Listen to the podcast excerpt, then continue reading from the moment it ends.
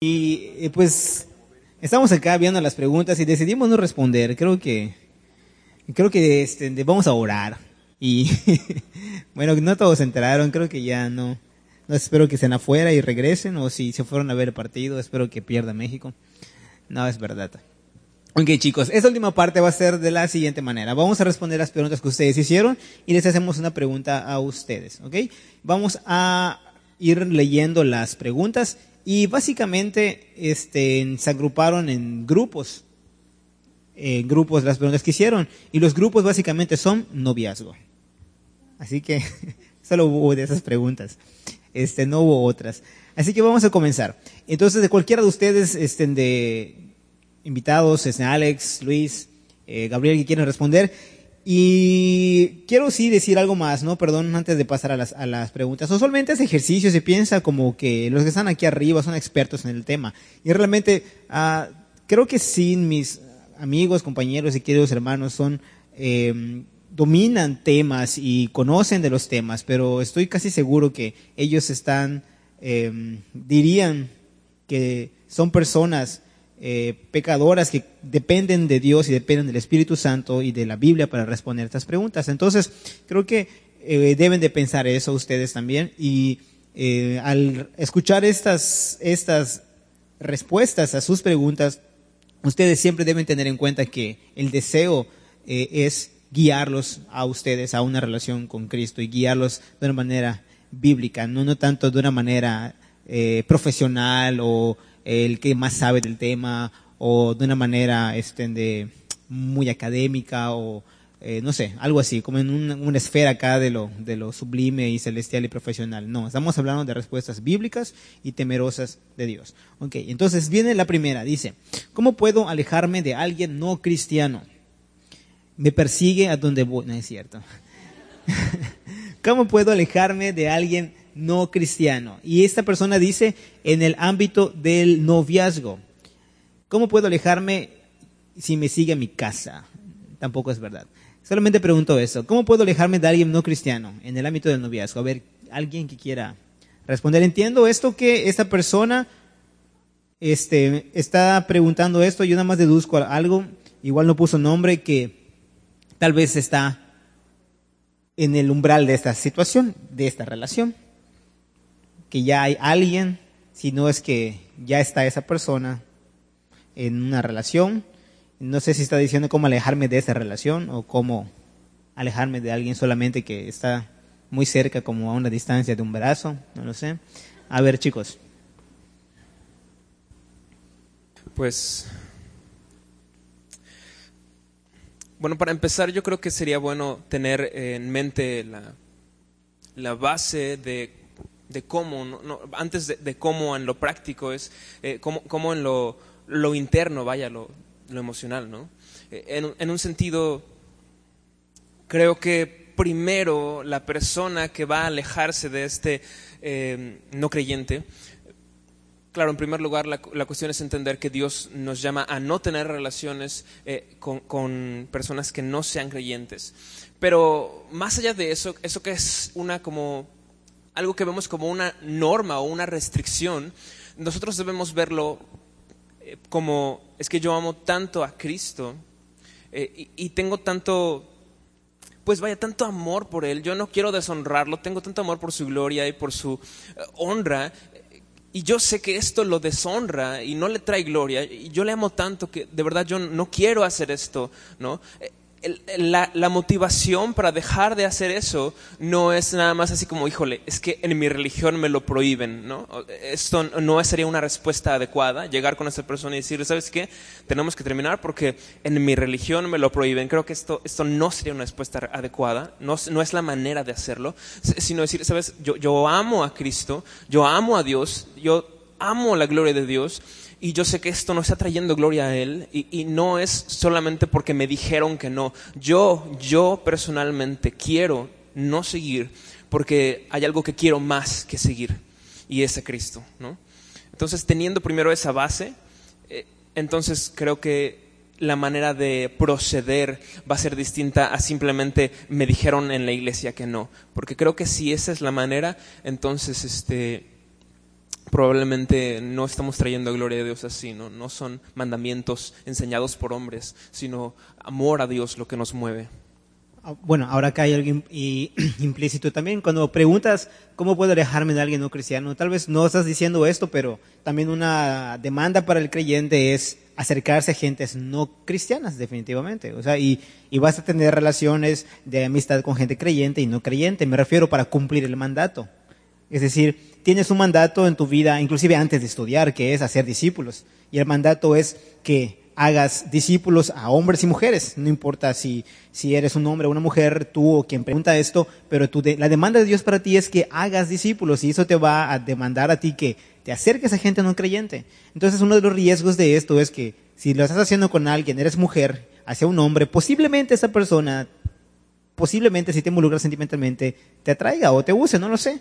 Entonces, eh, nada más para aclarar aquí algo, ¿no? Eh, tal vez más adelante se pueda ampliar un poquito esto y es, tienes que cumplir tu mandato de acercarte a gente no creyente o tener relaciones con personas no creyentes y hacer los discípulos de Cristo, pero no debes de verte a ti como la única o como el factor de cambio, ¿no? Si esta es una relación con, o te está gustando una persona no creyente, o tú eres el factor de cambio para esa persona, ¿no? O sea, tú vas a ser el, el que va a redimir o salvar a la persona, ¿no? Entonces, ¿cómo alejarme de él si, si pues yo soy el, el Juan el Bautista aquí, ¿no? Y me está mandando a mí a, a, predicar en el desierto, ¿no? Entonces, solamente ese asunto, ¿no? Este, creo que la persona está, sí está siendo clara, o sea, es cómo alejarme de esa situación, pero también, eh, nada más no nos engañemos con algo, ¿no? Este, sí es una demanda para nosotros hacer discípulos, pero ojo, eh, si es una persona tal vez que no comparte la fe o evidentemente no comparte la fe, tal vez tienes que pensar también que no eres tú el factor de cambio, ¿no? O, el quiebre en su vida, el decisivo, ¿no? En que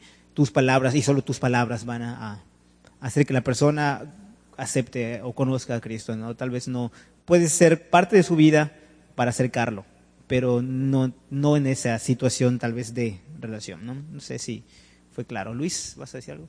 Sí, quizás eh, algo que debemos de recordar es de que en, el corazón hay dos dinámicas, dos actividades principales que el corazón hace. Este Alex mencionó una, el deseo. Ah, nuestro corazón desea cosas, pero hay otra actividad que el corazón hace y es que el corazón cree. Ah, entonces, si la persona que hizo esta pregunta ah, no cree de verdad que este tener una relación con un inconverso sea pecaminoso, pues va a ser complicado tratar de ayudar, ¿no? Porque tiene que haber un cambio en esa creencia fundamental para que podamos entonces, este, para que pueda haber un resultado diferente, este, ah, en su conducta. Entonces quizás hasta esa pregunta, ¿no? Realmente creo que es desagradable a Dios, que no le agrada al Señor, este, ah, que yo me que yo tenga una relación con un inconverso. Y si profundamente ah, tu respuesta es, pues sabes qué, pues no creo que sea malo, pues vas, a terminar con una persona inconversa. Este, pero eh, si realmente crees que este, eso es pecaminoso, entonces ya entra la otra dinámica que mencionaba, la otra actividad que mencionaba este Alex, ¿no? Este, ¿quién es el deseo más prominente en mi corazón? Cristo, glorificarlo a Él, buscar su gloria, honrarlo a Él, agradarlo a Él, este, y si lo es, entonces esta persona incrédula no juega un papel importante este, y no tiene parte en esta, en esta búsqueda de agradar y glorificar a Dios. Entonces, piensa en esas dos preguntas. ¿Cuál es tu verdadera creencia sobre ese tema? Ah, y cuáles son tus, tus deseos sobre, este, sobre, esa, sobre ese tema. Gracias, Luis. Otra, dice. Gracias, Alex, también. Sí, sí, sí. Una pregunta. Abajo, venga. Venga, Pedrito, dila. o sea, me quedé pensando en, lo de los roles, ¿no? Y, o sea, el, liderazgo del hombre, ¿no? Entonces, por ejemplo, en el mundo secular, aún con las personas, por ejemplo, si estoy, no sé, en la escuela, ¿no? Y me toca trabajar con, con hombres, y, pero por ejemplo, yo, bueno, tiendo a ser muy, muy mandona, o sea, la verdad, no sé, o sea, soy hija de madre soltera, entonces como que sí, sí, tiendo a ser muy feminista, entonces si yo veo, por ejemplo, que, que, los chicos de mi equipo no, no tienen el liderazgo, entonces yo la verdad me desespero y como que empiezo a dirigirlos a todos. Entonces quiero saber hasta qué punto es bíblico o antibíblico cuando sientes que, por ejemplo, algún hombre, o por ejemplo hasta con mi hermano, de repente me doy cuenta y ya lo estoy mangoneando ahí. Sé que no está bien, pero, o sea, a veces siento que me desespero y me gana, como que quiero tener la iniciativa. ¿Hasta qué punto puedes tú decir? O sea, no sé, porque siento que a veces tiendo a pensar, ¿no? Si hay hombres a los que les falta liderazgo, pues una mujer puede tener la iniciativa. Sé que es antibíblico, pero ¿qué, se puede hacer en ese caso que, en el que te desesperas porque ves que a veces no? Algunos no. O sea, no todos, hay unos que sí, muy bien, pero ¿en ¿qué me ha tocado? Perfecto. Bueno, chicos, ¿alguien? Luis, el que dio roles. Venga. es cierto. Venga, no, Luis, no quieres hacerlo tú o alguien más, algún comentario, si no. Este, la pregunta sería, ¿son esas personas este, una autoridad? Si la respuesta es no, entonces este, no, eh, no creo que haya problema que este, en, un, en un contexto... Estás en tu clase, este, forman grupos, uh, y entonces comienzan a trabajar, eh, ves que las personas no, este, no están haciendo el trabajo y tú dices, tú los, tú los reúnes, oye, vamos a hacer el trabajo. Eso no significa estar pecando, porque esas personas no son tu autoridad. Si esas personas fuesen tu autoridad y tú estás tratando de, de, de entonces ahí sí, ¿no? Este, estaría incorrecto. Quizá ahora lo que tienes que también preguntarte es, este, sobre esa actitud que tú mencionaste, ¿no? El de ser muy mandona o de ser muy, este, que se me exigir las cosas, que se hagan a tu manera. Quizás ahí sea más eh, un asunto de tu propio corazón, este, y pensar sobre ¿Cómo puedo este, crecer en santidad en este aspecto? ¿no? Este, ser más paciente. este, son cosas que a lo mejor tienes que comenzar a pensar, pero en, el sentido de que estamos hacemos una dinámica ahorita aquí, ¿no? Este ponemos a hombres y a mujeres. Significa que los hombres tienen que, que este liderar a las mujeres en esa dinámica eso no es el complementarismo. Este, el complementarismo, el complementarismo tiene que ver con, con, con, lo que mencionábamos, que tiene que ver una autoridad, este, y esa autoridad, este, ya sea en la familia, con los padres, ya sea en el matrimonio con el esposo, ya sea en la iglesia con los pastores ancianos, o ya sea en el gobierno, este, ah, con los diferentes, este, oficiales que haya, ¿no? Entonces allí sí, si tú tratas de, de usurpar esa autoridad, entonces quizás ahí ya estarías, estarías este, en una zona peligrosa. Pero mientras tanto, creo que hasta sería Ah, bueno, ¿no? Este, ah, que puedas mostrar este, ese tipo de cosas, siempre y cuando, pues, no seas, eh, que, también trates el asunto de tu corazón, de ser más paciente y de buscar más la, este, ah, la comprensión y demás.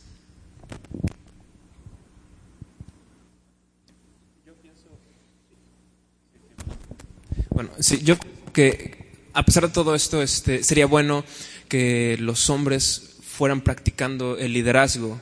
Eh, esto, o sea, esto que acaba de decir Luis no quiere decir, bueno, hombres, ustedes pues sigan, sigan siguiendo, eh, sigan dirigiéndose por lo que las mujeres dicen y no se preocupen, nunca tomen ningún liderazgo. Este, hombres pueden pensar así y decir, ah, pues que ella lo haga. Ella nos organiza, ¿no? A total, ¿no? No hay que hacer nada. Si ella es así y ella sabe serlo, pues hay que dejarle a ella, ¿no?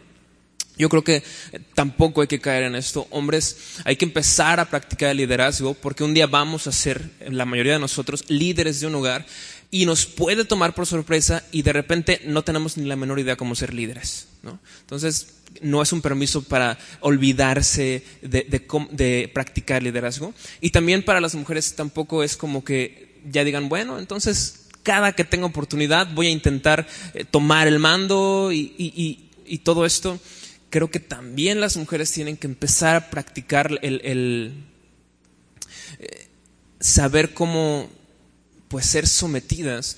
Eh, no porque tengan que hacerlo en todas las situaciones, pero porque sería bueno empezar a practicarlo porque cuando vayan a llegar al, matrimonio van a tener que eh, saber cómo serlo. solamente esa pequeña aclaración.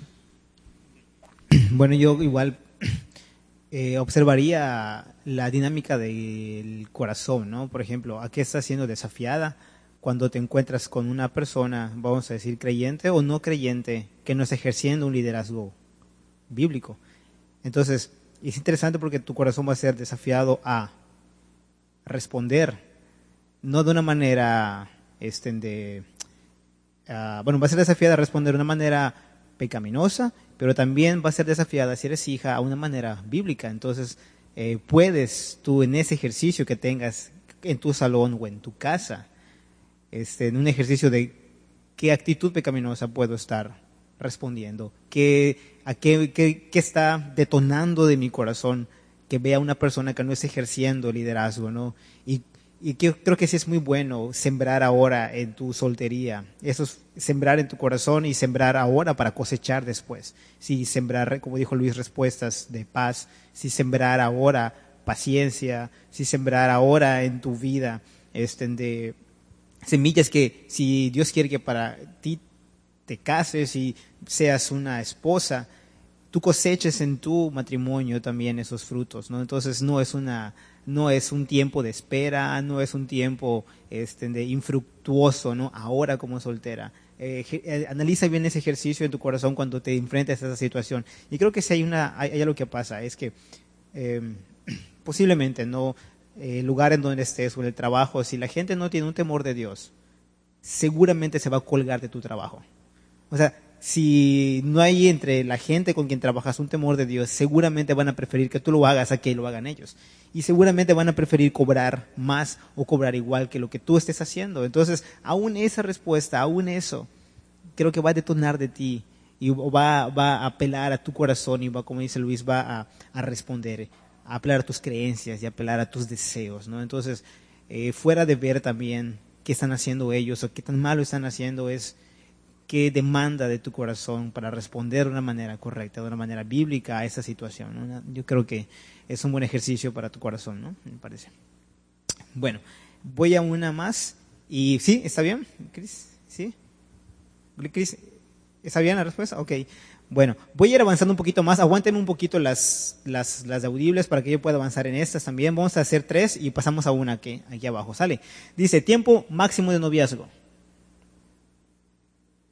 Es pregunta. Tiempo máximo de noviazgo. ¿Hay algún tiempo? Y máximo subrayó, no le puso acento, pero lo subrayó. Puso máximo de noviazgo. Y noviazgo con N mayúscula. Vamos a hacer un análisis aquí de, de su letra, a ver cuáles son esos. No, no es cierto. ¿Alguna respuesta? Tiempo máximo de noviazgo. ¿Ustedes cuánto tiempo de noviazgo tuvieron? no es cierto. no quieren responder, no lo respondan. ¿Alguna, ¿Alguna respuesta? ¿Hay algún modelo de esto? ¿Ustedes una recomendación? Yo creo que el tiempo del, del noviazgo, por un lado, yo diría que lo da, lo da las parejas. Bueno, primero tendríamos que... O sea, es una trampa, porque mm, eh, me están diciendo tiempo máximo de noviazgo, o sea, ¿a qué le estás llamando noviazgo a este? O sea, entonces estoy entendiendo que ya tienes un noviazgo y entonces me estás preguntando cuánto tiempo entonces yo te diría, ya cásate, o sea, ya, ¿no? Pero este, si, si, si el, el asunto está en, en cuánto tiempo, también las relaciones depende de muchas otras cosas. O sea, hay relaciones que en, tres días alcanzan una intimidad complicada que otros alcanzan en un año, ¿no? Por así decirlo. Entonces, eh, darte un parámetro de tiempo puede generar una trampa en, en mi respuesta, porque eh, quizás tu novio está en Canadá y nunca chateas con él, entonces puedes tener cinco años, ¿no? Pero si tu novio está a dos pasos y la intimidad que estás generando está creciendo y entonces estás pecando, entonces deja de pecar, déjalo o cásate, ¿no? No, no sé si me explico. Que al establecer un un número de, hasta un número de tiempo, o digo unos años, podríamos caer en eh, un legalismo, de decir, ah, si no estoy dentro de este tiempo, aunque mi dinámica de noviazgo sea muy intensa o poco intensa, tengo que alcanzar este tiempo, ¿no? Entonces, eh, decir un número, decir un tiempo tal vez pueda ser. También nuestra tendencia pecaminosa es siempre pasar el límite. Entonces yo te digo, son tres días, vas a querer hacer tres días y un minuto. Creo que nuestra tendencia pecaminosa frente a un límite es traspasarlo. Entonces corremos ese riesgo también. Ok.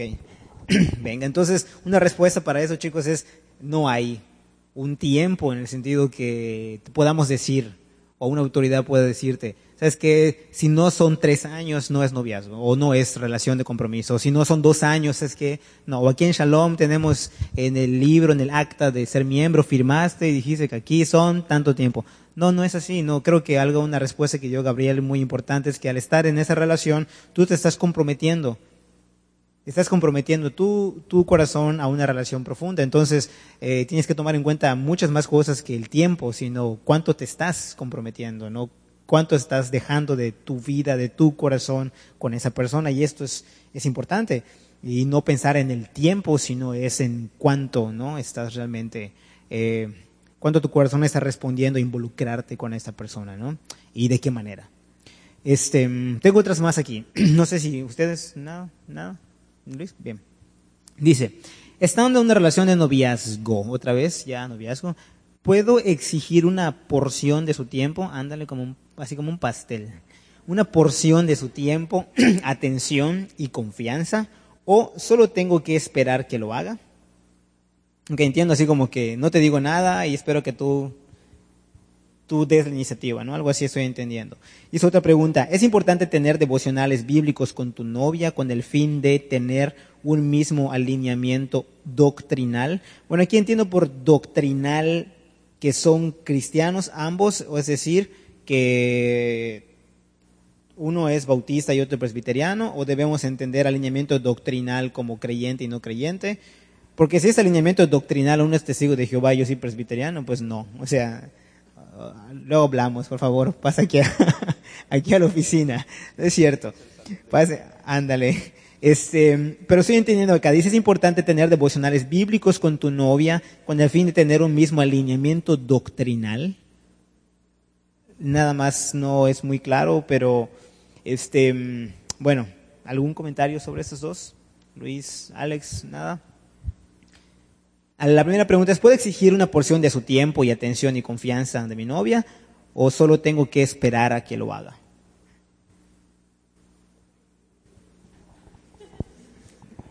Eh, Muy bien, la siguiente. Yo veo un peligro en la palabra exigir. Ok. Eh, si, si tú quieres algo, deseas algo, pues que no sea pecaminoso, pues no estás pecando. Pero en el momento de que exiges, estás ya en el umbral de demandar, de necesitar algo y, estar pecando. No sé, voy a poner un ejemplo, ¿no? Yo deseo una moto, no peco, ¿no? Por desear la moto. Pero si exijo una moto, necesito una moto, entonces estoy idolatrando mi moto. No sé si me estoy explicando en esta secuencia como del corazón, por así decirlo, ¿no? Entonces, eh, si, si yo exijo algo de alguien en un sentido, estoy sutilmente bajo el agua diciendo, es que me medio pertenece, pero no sé cuánto me pertenece porque no sé si le puedo exigir su tiempo o no. Eh, entonces, vuelvo a lo mismo, es, es, es muy tramposo. yo diría que en una de noviazgo como recomendación no, no exijas. Eh, no exijas, más bien sé franco, sé claro. Si, si, también tiendo a pensar que detrás de esta pregunta está el es que no me dedica tiempo y no me quiere y entonces no sé si exigirle, ¿no? O sea, si esto está detrás de esta pregunta, entonces eh, eh, no sé qué haces en esta relación, o sea, si tienes que estar pensando en no sé si me quiere, no estés en esa relación. O sea, no sé si me explico, si no los parámetros no están claros hacia dónde va y entonces por eso tienes dudas e inseguridades, hay un planteamiento que debes hacerte en esa relación. No sé si ya dije muchas cosas. Empiezo a revolverme. Nada más un comentario aquí es, eh, al estar en una relación, vamos a, tomar esa palabra, ¿no? Noviazgo, que como que, bueno, compromiso, esa relación con esta persona que te gusta, ¿no? Y que quieres que sea tu esposa, claro. Em, tienes que pasar un tiempo con esa persona. O sea, es importante pasar un tiempo con esa persona, es necesario conocer a esa persona. Eh, un ejemplo conmigo, eh, yo pasaba mucho tiempo con Gina antes de casarme, pero no era un tiempo de conocer a Gina, era un tiempo de trabajar con Gina. Y conocí a Gina por lo que hacía. Pero alguien me dijo, tú tienes que salir un día y sentarte con ella porque tú te vas a casar muy pronto y platicar con ella cuando menos una hora o dos horas sentados y hablar. Porque si, y no van a hablar de nadie, ni de ningún chavo de la iglesia, no van a hablar del ministerio, no van a hablar de nada, van a hablar de ustedes. Y tienen que hacerse preguntas de las que tal vez creen saber. Entonces lo que hicimos fue dedicar un día, salimos y comenzamos a hablar acerca de todo, menos de, del ministerio. Y curiosamente hablábamos del ministerio otra vez. Pero acá algo que sí es importante es que hay un involucramiento sentimental, hay un involucramiento de ambas partes. Entonces, cuando alguien dice puede exigir una porción de su tiempo, el punto es que eh, ya, estás en, ya estás en esa relación y estás dando y estás demandando de esa persona. O sea, ya se están conociendo, están dando pasos para conocerse. Entonces aquí algo peligroso es eso de exigir. Es hasta cuánto o hasta qué punto o cuál es el límite que tú tienes entonces o cuál es tu modelo, si es que tienes un modelo. Si tienes un modelo y te estás midiendo con un modelo, es que mi papá pasaba tanto tiempo, o es que veo que unos hablan mucho, o es que veo que ellos siempre están así muy cerca, eh, y creo que debe ser así. No, yo creo que debes tener en cuenta algo. Ya te estás involucrando, ya estás en esa relación, entonces estás dando esos pasos para involucrarte con esa persona. Tienen que darse, tienes que hablar, tienen que platicar, tienen que hacerlo. Pero sí tengan en cuenta algo. Si es muy peligroso tomar un modelo para ese tiempo que van a pasar. O si es muy peligroso decir que esa es la manera para conocerse. O si es muy peligroso decir que tiene que ser de esta manera como fulano lo hizo. Así tiene que ser para conocerse. O tiene que haber un tiempo específico para conocerse. Creo que no. Creo que repito, tienen que tener en cuenta algo, ya se están involucrando, deben tener en cuenta cuántos se están involucrando y tienen que tener en cuenta que este, de esa relación a futuro va o tiene que culminar y terminar en una relación de matrimonio. Entonces sí es importante el tiempo. Bueno, nada más. Luis. ¿Ya? Ok.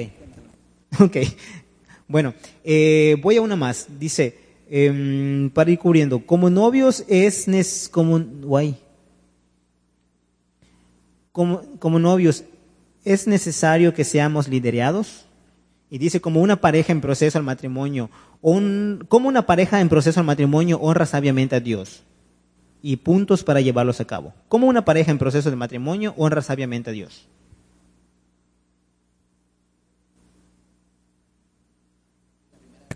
La primera es, ¿cómo como novios en, es necesario que seamos liderados? No. Eh, es decir, eh, la persona no es tu esposo, no, no. No, no, pero yo creo que está hablando de liderados. Quiero entender que alguien te diga qué hacer, ¿no?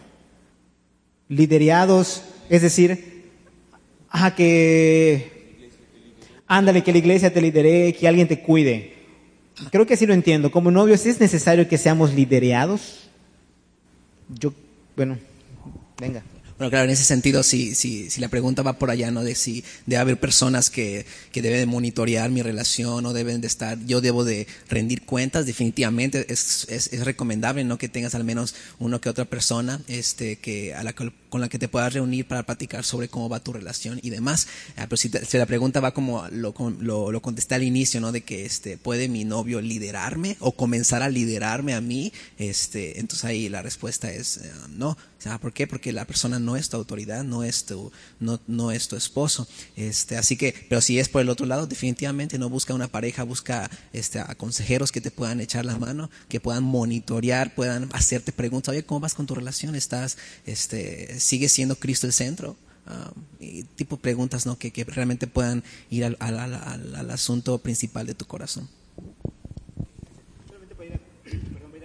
estamos sobre, mucho sobre tiempo. Eh, voy a ir leyendo las preguntas, por favor, y eh, hacer las respuestas bastante claras y para cubrir todas las, las, respuestas e intentar que seamos concretos a los que nos gusta hablar mucho. Ok, dice la, en, la siguiente, ¿alguno tiene alguna respuesta a esta? ¿Cómo, ¿Cómo una pareja en proceso al matrimonio honra sabiamente a Dios? Teniendo, un monitoreo más formal unas pláticas prematrimoniales formales que especifiquen qué roles deben llevar específicamente en el matrimonio, haciendo planes financieros más concretos, hablando de cosas más concretas a futuro y comprometiéndose ya formalmente el uno con el otro. Luis, Alex, ¿alguna respuesta adicional? Nada, bueno, yo nada más agregaría aquí que, este, como dice aquí en proceso al matrimonio, este, creo que un consejo bastante bueno que me dieron fue acercarme a otras parejas. Eso fue muy bueno. O sea, acercarme a otros matrimonios y hablar con ellos. Eso fue muy bueno para nosotros. Y también este, lo que dijo Gabriel fue muy bueno. Este, de hacer planes en concreto. O sea, no son sueños como que, ah, en el futuro voy a casarme. No, o sea, ya es una realidad. ¿Y qué está sucediendo en mi agenda para esto? ¿no? Y, estar muy consciente y muy presente cómo se están cumpliendo esto. Y otro que yo diría muy importante es ora por tu pareja y creo que es muy importante, claro, por ti, pero por la pareja que vas a, con quien vas a estar. Uno más, soltería. ¿Creen que la soltería es una actitud del corazón? En otras palabras, si estoy soltero pero ansioso de estar con alguien, ¿de qué me aprovecha? Esa es una. Acá hay otra. Eh, ante Dios, ¿el contacto físico solo es permitido en el matrimonio? Pregunta. Si es así, ¿estoy en desobediencia por besar a mi pareja? ¿O cuál sería el estándar bíblico para la intimidad en el noviazgo? Yo creo que la pregunta es la última, ¿no? ¿Cuál sería el estándar bíblico para la intimidad en el noviazgo? Muy bien, la siguiente. no sé, ¿algún comentario? Y otra pregunta tramposa, me parece. Me parece que querer poner los límites exactos acerca de cuál es el contacto físico permitido nos lleva a la tendencia del corazón de querer romper el límite siempre. Uno. Dos, desde que quieras un contacto físico, estoy dando por, estoy presuponiendo que tienes una intimidad con la persona fuerte y por eso quieres un contacto físico. Me preguntaría si esta intimidad fuerte que estás teniendo, que quiere culminar en un contacto físico, cualquiera que este sea, está dentro de lo que todavía no es pecado o si es pecado. Esta, esto que dije hace rato, estás ya pensando que es tu mujer o tu hombre y entonces por eso te permites el contacto físico. Yo creo que antes de pensar en los límites físicos, pensemos en qué tanto está la ligadura emocional con alguien con el que no has hecho un pacto con Dios.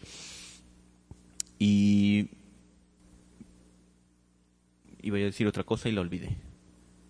Ok, era eso entonces. Perfecto, Luis. El judaísmo tenía un principio muy, muy, muy interesante en relación a, las parejas. Ah, cuando, cuando los padres, este, en ese entonces los padres arreglaban los matrimonios, este, había un espacio de, de un año en donde este, ah, el hombre se preparaba para poder al final de ese año entonces ya culminar ese, ese matrimonio. Este, entonces la pregunta es, ¿debemos aplicar ese mismo principio de manera idéntica a nosotros? Es decir, este, comienzo esta relación formal con esta persona, eh, me alejo un año de él sin contacto, sin nada, este, para que al final de ese año entonces ya pueda casarme y consumar el matrimonio? La respuesta es que no, no se debe aplicar de manera idéntica, pero si hay un principio debajo de esa práctica este, que se hacía entre los judíos. Ah, y creo que el principio es, es, doble. En primer lugar, este, en relación a la, la, pregunta, hace como dos preguntas atrás, este, en relación a cuánto tiempo debe de, durar el, noviazgo, creo que ese principio nos muestra que debe ser breve. O sea, si tú, si tú estás pensando en un noviazgo de 5 o 6 años, no va por allá. Este, ah, creo que, creo que no, debe ser breve. Ahora, ¿cómo defines breve? Pues breve puede ser un año, puede ser dos años, pero si tú defines breve como siete años, 10 años en un noviazgo, entonces la pregunta que mencionaba el Gabriel, ya cásate, ¿por qué no te casas? Esa sería la pregunta, ¿por qué no te quieres casar? ¿Ok? Entonces, ese principio nos muestra ese, ese, aspecto, ¿no? Que el noviazgo debe ser breve. Este, uh, y dos, nos muestra que debe haber uh, muy poco contacto físico, este, hasta que entonces puedas disfrutar de ese contacto en el matrimonio. Uh, creo que los judíos no tenían ningún problema con eso. Este, problemas ahora que nuestra cultura nos muestra a través de tantas, de las diferentes películas, a través de tantas maneras que en noviazgo tiene que haber contacto.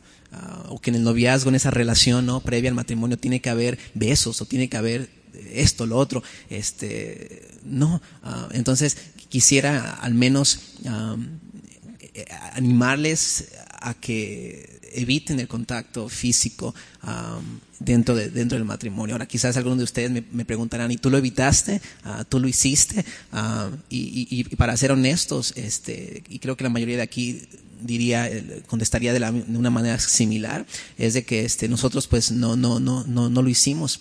Uh, sin embargo, queremos animarles a que ustedes sean una generación diferente, a que ustedes puedan marcar el ejemplo, este, en donde puedan reservar ese contacto físico, ya sea besos, este, uh, o el, contacto físico último, que viene siendo la sexualidad, reservarlo exclusivamente para, para el matrimonio. Y creo que será muy padre poder llegar al altar. Y entonces cuando la persona diga, este, uh, puedes besar a la novia, realmente sea ese momento en donde por primera vez tus labios estén tocando a esa persona con la que compartiste tiempo y espacio. Uh, y creo que esta práctica ayudaría mucho a evitar tener este a estar por ella, con ella o con él solamente por, por, por este, uh, por lo que físicamente esa persona me está ofreciendo, ¿no? Uh, porque estarías con ella porque realmente uh, la amas, etcétera, etcétera, ¿no? Entonces, ese principio de los judíos de, de mantener un, un, espacio de un año no debe ser algo idéntico que, que tengamos que aplicar, pero sí nos muestra un principio, brevedad en el noviazgo y tratar de evitar lo más posible el contacto físico recuerdo Joshua Harris, si le sangran sus oídos, lo siento, que él decía algo, ¿no? Que él no, se propuso no tocar o no tener contacto físico con su pareja hasta casarse. Y creo que muchos dijeron, ah, qué tontería, es una locura, ¿cómo se atreve? Es una bobería. Pero él decía también algo, todos leíamos esa parte y, nos, y lo reclamamos, pero él decía que no era algo que deseaba para todos, sino que era un estándar que él se había puesto es en función a un, el segundo Timoteo, me parece que él hablaba de la huella de las pasiones juveniles, y la recomendación de él era la siguiente, era eh, sospecha de tu corazón, sospecha de tu deseo, sospecha de tu de, de ti, de, de este, en que no te va, no vas a querer menos, sino que vas a querer más al tener un contacto físico. Entonces, la medida que él se puso era este no un contacto. Entonces, pero no era lo que dijo que tenías que hacer como lector, o sea, no era una medida para todos, sino él decía ante la tentación y ante el deseo continuo de un corazón que va a tender a querer más contacto físico, él se puso la medida de no, un contacto hasta casarse con la que es su esposa. Entonces, me parece que igual el principio que él nos hace pensar acá es muy bueno, es decir, este de no te no te subestimes y no pienses que no te tengas en tan alta estima también al enfrentar una situación en donde el involucramiento con la persona que te gusta no también significa el deseo también de aspirar a un contacto físico con la persona, cual sea, no estoy hablando sexualmente, ¿no? Te va a demandar eso, o sea, vas a querer eso, entonces eh, sospecha, ten cuidado, entonces, este, de si vas a crecer en ese deseo y vas a querer intimar más con la persona, entonces él decía, eh, mejor, mejor evita, mejor abstente. Y eso te va a llevar a otra cosa, dura menos tiempo en el noviazgo y cásate. Yo creo otra cosa es que, como bien dice Gabriel, no podemos fijarnos límites exactos y decir hasta aquí podemos llegar al contacto físico y no podemos decir, por lo tanto, en este punto empieza a ser pecaminoso y antes de este punto no es pecaminoso. No podemos hablar de esta manera, pero lo que sí podemos hacer es decir, eh, el contacto físico, si bien no podemos establecer límites, lo que sí podemos decir es que es poco prudente, es poco sabio. Eh, proceder con contacto físico en tu relación con tu pareja, porque generalmente tendemos a creer más y tendemos a acercarnos al límite en donde ya sabemos que de plano, a partir de ese límite, es donde tenemos la idea de que ya es eh, pecaminoso, aunque muchas de las veces ya pasamos el límite, ya estamos en lo pecaminoso, porque es muy peligroso. Porque acuérdense que no solamente el los meros actos son los pecaminosos, sino las intenciones del corazón. Digo, Jesús lo que dijo no fue cuando tú estés en el mero acto del adulterio, eso ya es pecado, sino cuando un hombre ve a una mujer eh, eh, con, con, este deseo en su corazón, eh, ya está adulterando, o sea, ya, ya es, esto es malo, ¿no? Entonces, el contacto físico contribuye, creo, en gran manera a que tú en tu corazón vayas hacia allá. O sea, y no, no con tus manos, no con tu piel tal vez, pero en tu corazón. Y si en tu corazón estás yendo hacia allá, pues yo creo que si bien no puedo decirte, a partir de este punto ya en tu corazón lo hiciste, pero puedo decirte, oye, esto no es sabio. O sea, te, está- te estás exponiendo de una manera innecesaria. Estás poniendo a tu corazón en, una, en un momento peligroso innecesariamente. ¿Por qué hacerlo? ¿no? Eh, no tendrías por qué estar exponiendo así tu corazón. Mejor trata de alejarte de eso, porque tu corazón es débil. O sea, el corazón de todos nosotros es débil. Bien dice la Biblia, eh, el que crea estar fuerte, mire que no caiga.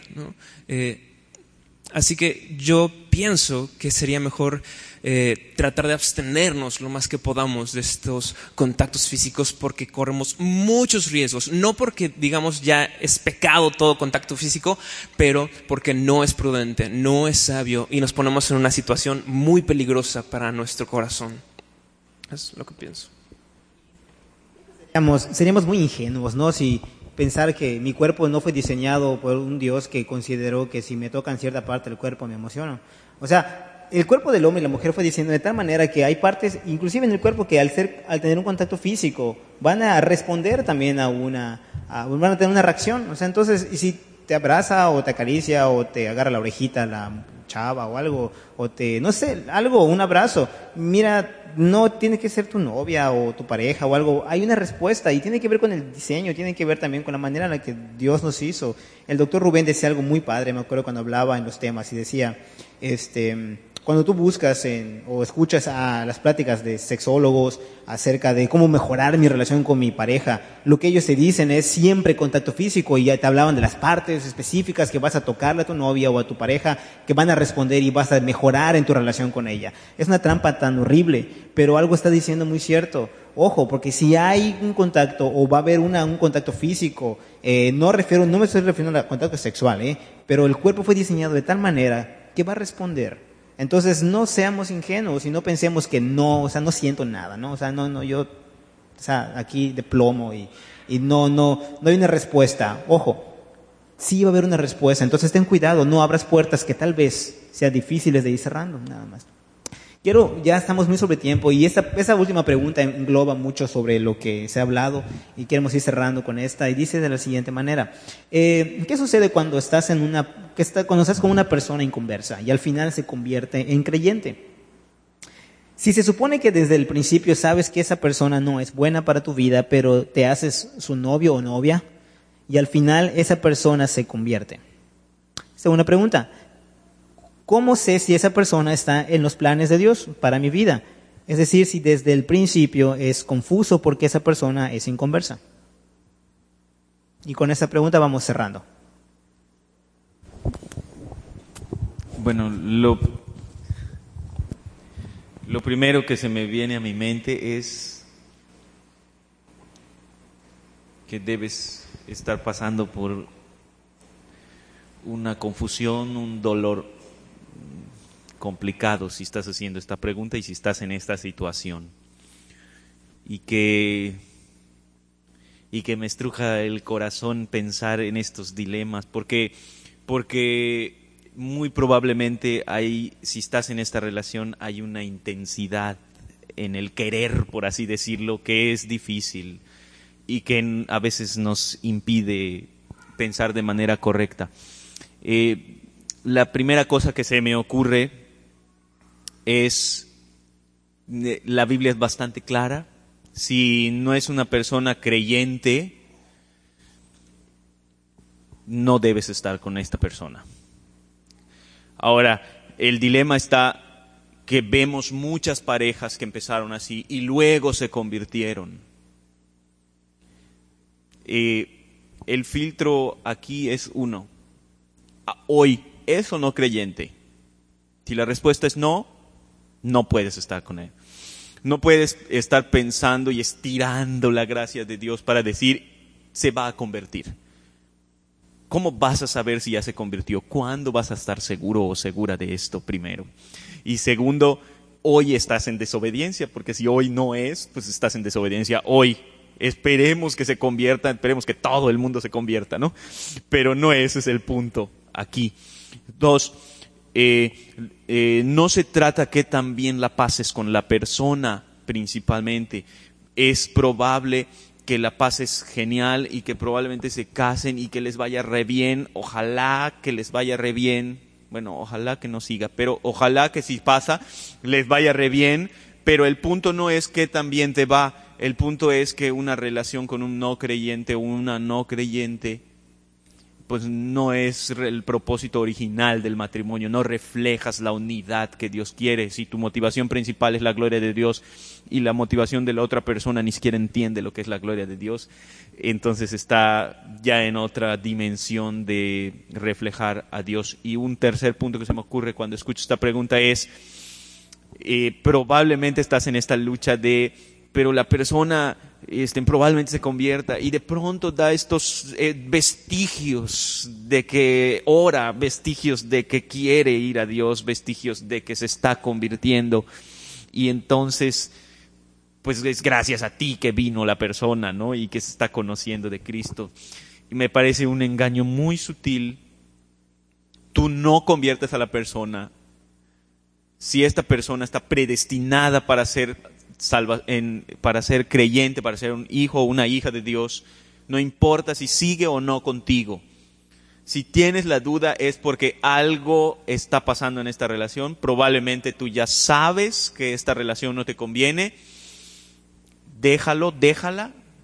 Y si es predestinado a salvación, que Dios haga la chamba. No a ti te compete convertir a las personas. Y creo que sería todo.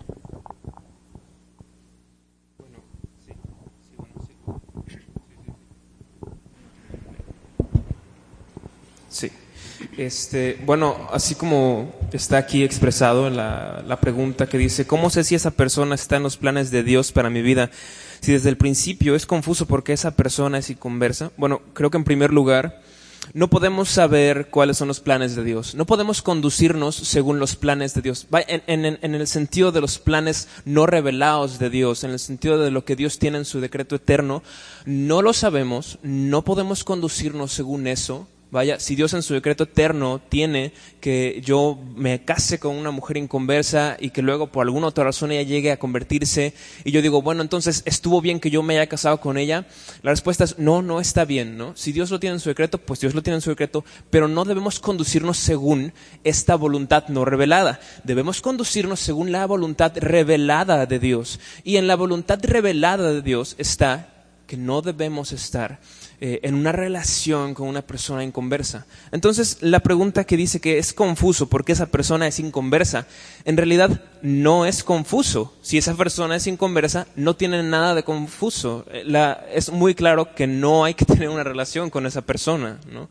Eh, porque la voluntad revelada de Dios es que no hay que tener una relación con esa persona si esa persona es inconversa. Ahora, si ya estás en esta relación y esa persona en un pasado fue inconversa y hoy es, eh, es creyente y, y, este es tu estado actual, hoy esa persona es creyente y tú eres creyente, entonces pues gloria a Dios, padrísimo, ¿no? O sea, está bien, ¿no?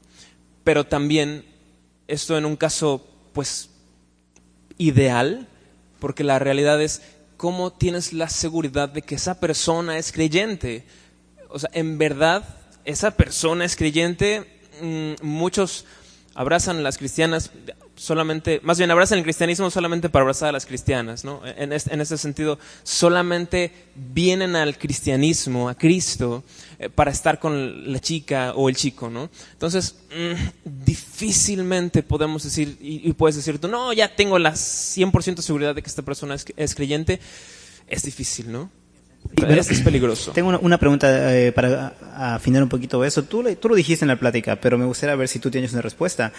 Eh, y si la persona está, es nueva en la fe, o es, como dice Pablo, un niño en la fe, eh, ¿qué conveniente es iniciar una relación con alguien que, vamos a empezar, llega a la iglesia y ves evidentemente que está llegando como una nueva creyente, está creciendo en su relación con Dios y pum, te cautiva y dices, ah, es que Dios la trajo a la iglesia para mí, ¿no? Así como que, venga. Entonces, ¿qué pasa con eso, no? O sea, y tú dijiste algo, tú en tu plática recomendaste, de preferencia no. Si la persona es, eh, si está comenzando en, la fe, de preferencia paciencia, pero ¿qué, qué piensas eso? Yo, yo este, creo que no, no estamos hablando de algo... Eh, pecaminoso o no pecaminoso, sino de algo o algo más prudente o menos prudente, ¿no? Yo, yo diría que no es muy prudente, no es muy sabio cuando una persona recién entra al cristianismo y este, llega a la iglesia y entonces tú la abordas y tienes una relación de, de sentimental con esa persona. Creo que no es conveniente, eh, pues por algo muy simple que es que si esa persona acaba de empezar una relación con Cristo, eh, puede que tu relación con esa persona la distraiga de su relación con Cristo por estar muy pues muy verde en, su relación con Cristo. Vaya, la Biblia lo pone como, como niños espirituales eh, que necesitan leche al principio y que luego cuando crecen pues pueden comer algo más sólido, ¿no? En este sentido, no hablamos de algo que sea pecaminoso o no, sino de algo que tal vez no es muy conveniente. No es muy conveniente que tú comiences una relación con una persona que recién entra, ¿no? Pero no, no te vamos a decir, está mal, es pecado y déjalo. Esto tampoco podríamos decirlo. Yo creo que una última anotación en cuanto al tema es, es una, una, una pequeña reflexión acerca de lo que consideramos como el amor o el verdadero amor o el, ¿no? O sea, si amar verdaderamente a alguien en términos bíblicos es desear que la otra persona tenga como motivo principal amar a Cristo por sobre todas las cosas. Eso es amar a alguien verdaderamente no, no amarlo porque no, no, amar a alguien no es que quiero esté conmigo, no amar a alguien es que quiero que tenga un coche, sí son cosas secundarias, pero lo principal de amar verdaderamente a alguien es querer que Cristo esté en su vida. Y muy probablemente si es una persona que está como coqueteando entre soy y no soy creyente y, y tú sí eres creyente, probablemente esté confundiendo su mente en cuanto a no sé si estoy aquí por ti o por Dios. Y, y tú como creyente estás también confundiendo algunas cosas, ¿no? Entonces, si, o sea, si de plano, si no es creyente, pues, pues la recomendación es que no. Y si de veras lo amas o la amas con una, con un amor verdadero, pues deja que se encamine a Cristo. No, no, te compete a ti hacerlo. No, no es tu chamba. Gracias. Pues, Luis, ¿quieres comentar algo? Nada. Bueno, chicos, son diez y media casi. Creo que ya es. Ahorita sigue una pelea de box que quiero ver. Y ya, vámonos. no es verdad. Aún quedan preguntas. Eh, yo les pregunto a ustedes, ¿las hacemos? ¿Queda solamente una? ¿O terminamos, la aguantan, es la última. Sí. Después están durmiendo. Si no, cortamos ya. ¿Cómo? ¿Qué dice el público? Democracia. Bueno, no dicen nada. No sé cómo interpretar eso. Democracia. Bueno, solo haré un comentario rápido de este punto, si se responde. Desarrolle más el rol de mujer cristiana aparte de la sumisión. ¿Qué tanta sumisión debe haber en el noviazgo? Ya se, ya se contestó. Y lo de desarrolle más el rol de mujer cristiana aparte de la sumisión, eh, realmente no hay mucha diferencia en cuanto al hombre cristiano, ¿no? Que es temer a Dios, es amar a Dios por sobre todas las cosas y amar a tu prójimo como a ti mismo. Entonces la diferencia no es no es tanta, ¿no? Nada más como esposa sí hay un llamado a la sumisión y no la sumisión a una, así como que a ah, esclavitud, sino ya hablamos de sumisión, ¿no? Un temor reverente de, Dios y la sumisión básicamente es este de ser guiado, deja ser, ser guiada por un líder cristiano que te ministra en servicio a ti, que se que imita a Cristo para guiarte a ti, ¿no? Pero respondiendo esto es aparte de las sumisiones, ama a Dios con todo tu corazón, con toda tu mente, con todas tus fuerzas y ama a tu prójimo como a ti mismo. Es decir, ahora que eres soltero y tienes recursos, inviértelos en el extendimiento del reino, invierte tus dones en la iglesia, fuera de la iglesia y acerca más gente en la relación con Cristo. Eso es el rol para ti, eso es lo que Dios quiere para ti, eso es voluntad revelada para ti. Y ya. Bueno, este Vamos a, cerrar ese tiempo y creo que algo de evaluación un poco sobre este tema. Creo que ya no vamos a hacerlo de la pregunta a ustedes. Me encargaré de hacérselas llegar y que ustedes nos respondan, ya sea por redes sociales, ya sea a través de algún otro medio. pero es el tema de noviazgo. Creo que la mayoría de ustedes preguntaron acerca de esto. Es muy interesante porque creo que en nuestra iglesia hay muchos solteros también aún y no sé si están si están sacando el tema para que hagamos un vamos a un retiro donde nos vamos a ir solteros solamente y regresamos con novios. No, es verdad, no vamos a hacer eso. Pero creo que, creo que sí, de verdad está en el corazón de ustedes la inquietud acerca de mi futuro y mi presente sentimental. Creo que yo no, yo no soy de la opinión de orar por tu pareja. O sea, de como que, ah, voy a orar por mi pareja y ver quién es. Porque tal vez es un desvío del corazón acerca de, eh, no ver a Dios, sino ver a la persona y desviar, ¿no? Este, ya no vas a, vas a poner, vas a buscar una pareja tal vez y poner tu corazón en cómo sea o quién sea. Pero si es de verdad una inquietud de tu corazón, yo sí estoy totalmente de acuerdo con que tú ores a Dios para confirmar en tu corazón si es el deseo de Dios para ti estar, estar casada o tener una pareja, pero que eh, confirme en Dios en tu corazón la suficiencia de Él para tu vida la suficiencia de Dios para tu vida y la suficiencia de Cristo para tu vida, al estar viviendo como Él, tú estés plena y completa en Cristo y pleno y completo en Él. Creo que esto sí es importante. Ora de manera y busca de manera cotidiana cómo estar completo y cómo crecer en tu intimidad con la persona que te ama más que nadie, que es Cristo. Entonces, creo que sí es muy importante que en tu inquietud de tener pareja, acompletes tu vida en Cristo. Siempre.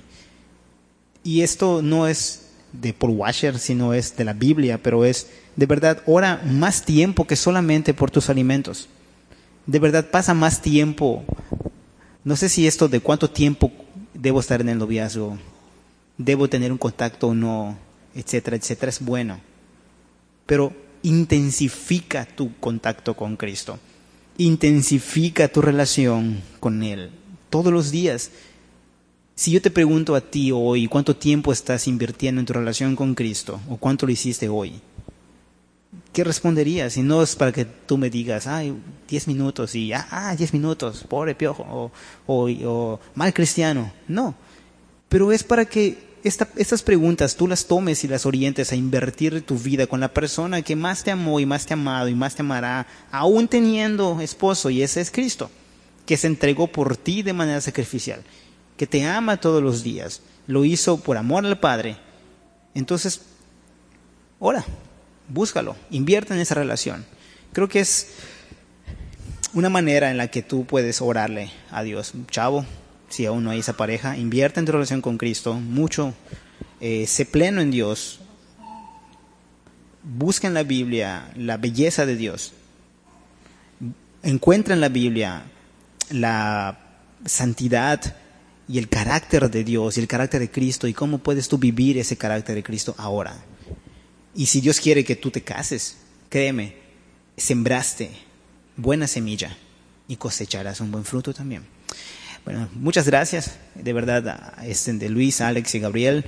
Y no les aplaudan porque van a pensar que es para ellos. No es, para, no es cierto, un aplauso, por favor, de gratitud a ellos. Gracias, de verdad, y a ustedes también por su paciencia.